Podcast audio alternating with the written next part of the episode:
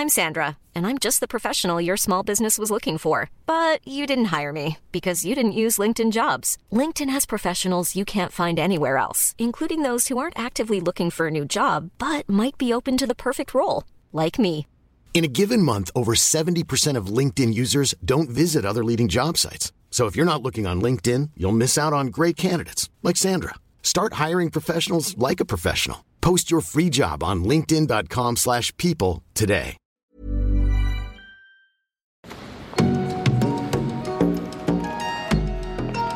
Avec l'Arc Noir de Vassili Kandinsky.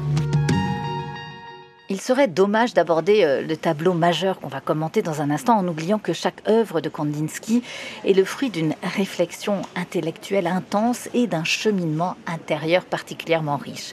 Quand il peint l'Arc Noir en 1912, Kandinsky, qui est né en Russie, s'est réinstallé à Munich en Allemagne après des séjours à Paris et en Italie. Et il vient de fonder, donc à Munich, un an avant, le Blauer Reiter. C'est un mouvement artistique dont on voit d'ailleurs plusieurs expressions, plusieurs toiles tout autour de nous cette salle qui se nourrit du fauvisme.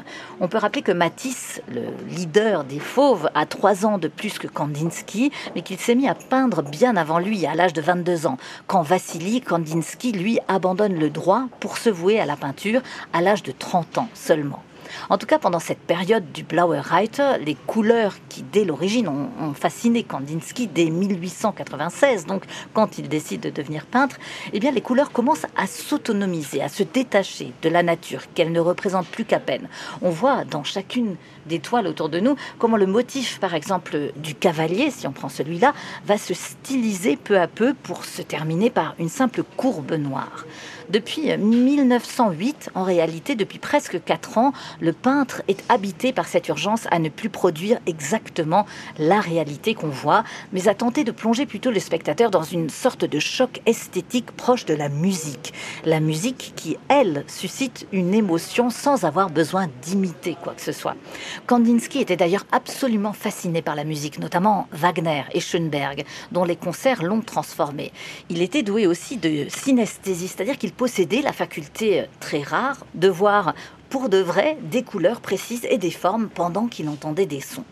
Dans ce tournant des années 10, ils sont donc plusieurs à quitter peu à peu le monde figuratif. Et dans l'œuvre euh, qu'on va commenter euh, dans un instant, on peut voir un moment charnière de la carrière de Kandinsky.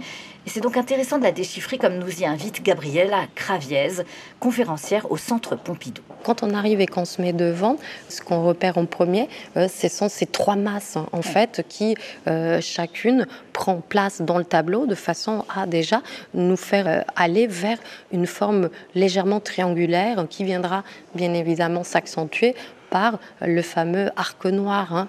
Ici, on est hein, sur euh, un espace qui s'ouvre. On peut voir ce combat que ces formes mènent, hein, ne serait-ce que Entre déjà le bleu et le rouge. La couleur, voilà, hein, il y a cette opposition entre hein, ce rouge vermillon assez terreux et puis ce bleu qui euh, lui fait face. Et on peut voir comment il n'y a aucune des deux qui est euh, complètement terminée. Hein, ce qui est assez fascinant dans ce nouvel euh, espace plastique, c'est que on voit la forme en train de se faire et que vous voyez dans cette idée d'une désintégration, eh bien, euh, elle s'ouvre hein, vers le coin. Hein, de la même façon que la forme bleue, elle va présenter plutôt un contour plus défini hein, lorsqu'il est question de s'adresser vers le coin. hein. toutes les deux eh bien, sont prises dans des mouvements. Le tableau, finalement, euh, je dis souvent que ça ressemble à une énorme palette, pas dans sa totalité, puisque effectivement la forme violette, elle, elle est bien définie dans sa couleur, mais de façon très générale, on peut avoir cette sensation de cette couleur qui est devenue autonome, qui n'est pas euh, finalement collée euh, à des objets de la réalité, euh, comme c'est le cas sur une palette, et que toutes ces possibilités de transformation par des mélanges eh s'opèrent directement euh, sur la toile, de façon à produire tous ces effets de mouvement selon hein, des vitesses différentes. Est-ce que cet arc noir représente quelque chose justement de, figuratif? Oui, alors c'est vrai que cet arc noir, euh, elle, apparaît euh, à plusieurs reprises en fait dans les œuvres de Kandinsky. Si on compare juste avec le, tableau euh, précédent dans l'impression juste derrière, hein. juste derrière, on a aussi une ligne qui certes se continue, mais qui accentue cet arc noir qui est assez triangulaire. Et donc il est vrai qu'on pourrait y voir aussi une montagne, mais en même temps lorsque on, voit euh, la culture russe, eh bien, on pourrait euh, également mettre cet arc noir en relation avec la troïka, hein, à savoir le chiffre 3, c'est trois chevaux. Et plus un attelage de chevaux Voilà, un attelage, et plus précisément avec euh, ce mode donc d'attelage typiquement russe, qui est incarné par une pièce qui s'appelle la douga, qui a une forme très similaire à cet arc noir. Donc vous voyez que Kandinsky n'est pas dans l'imitation il y a juste quelque chose qui finalement fait écho à euh, également la symbolique même et la fonction de cette douga. Donc, euh, Donc c'est pour bien comprendre, euh, c'est une pièce qui permet de relier les trois chevaux entre eux pour qu'ils aillent dans la même direction. Tout à fait. Donc ça pourrait être la clé de voûte hein, finalement des trois formes. Et il est vrai que on peut sentir ici comment, malgré les formes qui vont chacune peut-être suivre leur chemin, cet arc noir est là pour marquer cette liaison entre entre les trois. Il est vrai qu'il y a la liaison de par la couleur, puisque la forme violette naîtra en quelque sorte de, de ce mélange, hein, de la rouge. Voilà, hein, exactement.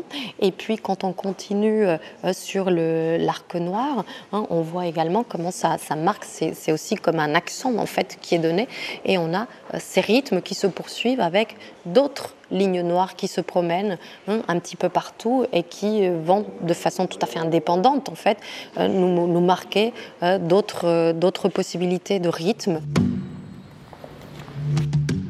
Et il est vrai que la musique deviendra à ce moment-là un véritable modèle pour les artistes, dans le sens où la musique n'illustre pas, n'imite pas la forme et le fond se, confondent.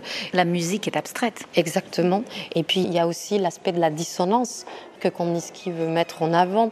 Hein. il va euh, rencontrer euh, Schomberg et ce qui est intéressant à savoir, c'est que la musique atonale de Schomberg va naître en même temps que l'abstraction chez Kandinsky. Donc on a euh, deux systèmes tout à fait révolutionnaires.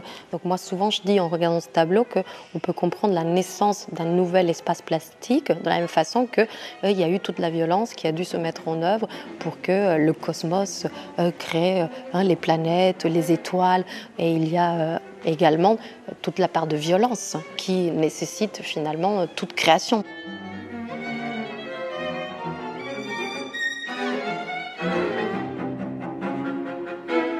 Tout au long de sa vie, Kandinsky a vécu des chocs esthétiques qu'il a racontés, presque mis en scène. Ce tableau placé de côté dans son atelier, les couchers de soleil qui faisaient vibrer les dômes du Kremlin quand il était jeune, les concerts qui l'ont bouleversé adulte, et sa visite avant même d'être peintre dans une région rurale en Russie où il entra dans des maisons de paysans, où il menait une enquête sociologique et où il eut l'impression de pénétrer dans un tableau. Tous ces moments d'exaltation l'ont nourri jusqu'à la fin de sa vie. Une vie qu'il va terminer en France après avoir fui l'Allemagne nazie en 1933. Il se réfugie à Neuilly-sur-Seine. Faute de pouvoir trouver un travail, il vit alors très modestement de sa peinture jusqu'en 1944.